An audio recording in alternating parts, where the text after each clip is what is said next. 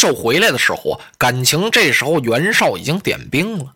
他派手下的大将颜良为他的马前先锋，领兵十万，是兵取白马啊。居寿一听这个呀，可就说了话了。居寿本想啊，从此我是一计不出，一策不献，一句话不说，不行啊，因为他们是谋臣呢。谋者参也，就是参谋嘛，得跟着出主意，到时候也就由不得自己了。本来嘛，你不能拿这打仗开玩笑啊。您派谁为先锋帅都行，就是不能派颜良。当时他就给拦住了。袁绍一看，我派颜良怎么了？颜良是我的手下名将啊！袁绍手底下两员大将，第一颜良，第二文丑，河北虎将啊！我派他为先锋帅，你为什么不愿意呢？啊，明公，颜良心胸狭隘，他不能为帅。说这人，您看他本事挺大，也很威风。不过呀，他心眼儿太小了，此人不能容人呐。既是心胸狭窄，他怎么能去独当一面呢？所以您派他为先锋帅是十有九败呀。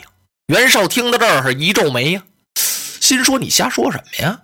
颜良是我手下的名将，河北两员虎将，颜良、文丑啊。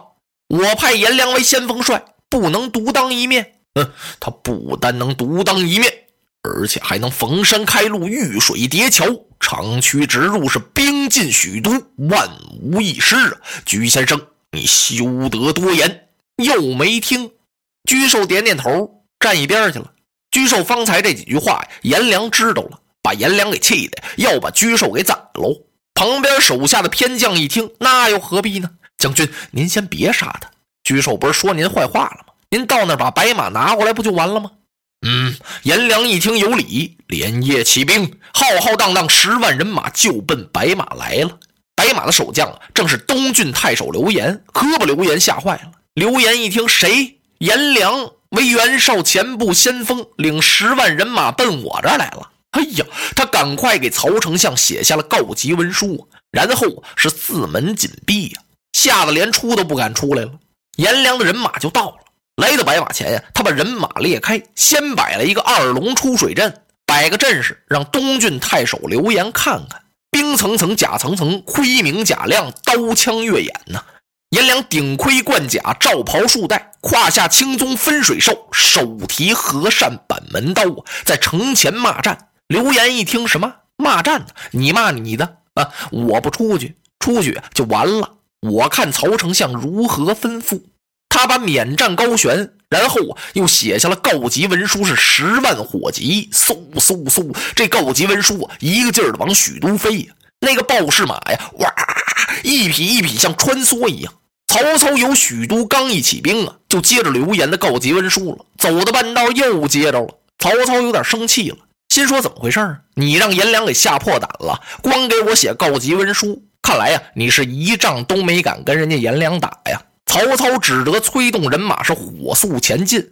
等来到白马这儿啊，曹丞相是登高一望，他站在高坡上，举目这么一看呢，哦呀！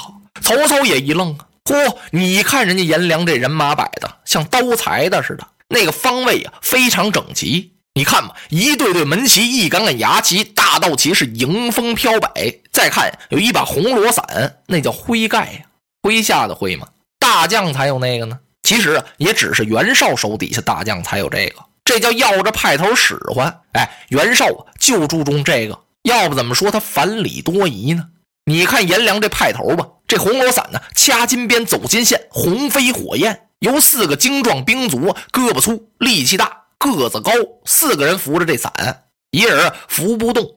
红罗伞下呀，就这匹分水青鬃兽，马上端坐的就是颜良。他头戴黄金盔，身穿荷叶甲，大红战袍，红滚裤，五彩虎头战靴，手里托着和善板门刀。此人生的是面似生蟹盖，那脸呀就跟那生螃蟹盖似的。在他左边是八八六十四只牛角号，在他右边是八八六十四面牛皮鼓啊。这边有吹的，哎，这边就得有勒的。瞧这派头啊，威风不可一世。曹操一看，嘿呀，人言河北二将。颜良、文丑乃万将中之魁元，今日一见，名不虚传呐。曹操这句话自言自语的给说出来了。在旁边气恼了一位丞相，何必长他人之威风，灭我等锐气？末将不才，愿取颜良首级。哦，曹操用手一拢胡须，回过头来一看，原来是自己收留下的吕布降将宋宪。宋将军多加小心，了也无妨。带领三千人马呀，宋宪杀过去了。一见颜良啊，两回合叫颜良给宰了。魏续急了，要替宋宪报仇，撒马下山。下去一见颜良，连一个回合都没走下来，二马连蹬都没错，就让颜良啊是一刀劈于马下。哎呀，曹操大吃一惊啊！这时，他手下大将徐晃过去了。那么大的徐晃啊，在颜良的面前也只走了十七个回合就败回来了。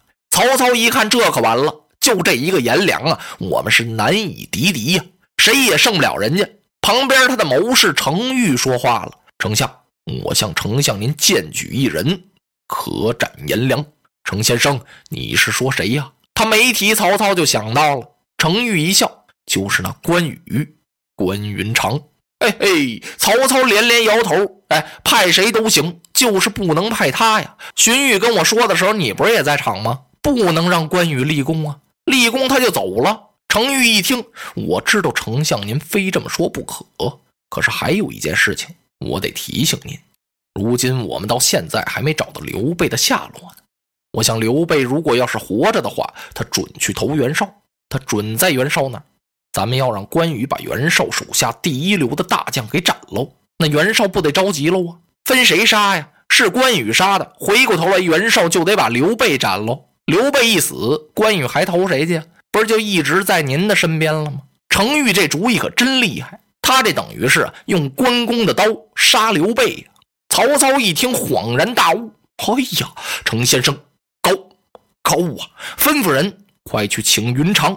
关羽这么一听，丞相来令，请他，他赶忙到后边辞别二位夫人。二位夫人嘱咐关羽一定要打听打听啊皇叔的下落。关羽一听，嫂嫂放心，小弟我记下就是。他就奔白马赶来了。来到白马这儿，跟曹操一见面，曹操早就想好了，关羽这个人呢，你非得用话激他不行。顺着他说这事儿啊，还不大好办，你得呛着他，因为此人呀非常高傲。曹操一看云长来了。他先不说打仗的事儿，曹操陪着关羽上山去看看颜良的阵势，领着文武众将啊来到山头。曹操吩咐排坐，只准备了两把椅子，就是关羽跟曹操坐着，众文武呢是两旁垂手站立呀。曹操把颜良这阵势指给关云长看，关公略略看了这么一眼，啊，丞相，我观颜良之军马好似一群土鸡。瓦犬都是泥捏的。哎呀！曹操一愣，又指给关羽：“二将军，你看那红罗伞下就是大将颜良啊！”哦，嗯，啪！关羽用手一拢五柳髯，挑起残眉，微睁凤目，看了看颜良。嚯！颜良这时候啊，这家伙呀，像个欢老虎似的，正在洋洋得意，在红罗伞下，逍遥自在呢。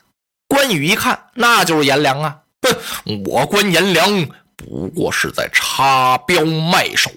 众文武听了这句话，各自都倒吸了一口冷气，心说：关羽这话说的可不小啊！曹操看了看云长，二将军难道要下山会会颜良吗？那我干什么来了？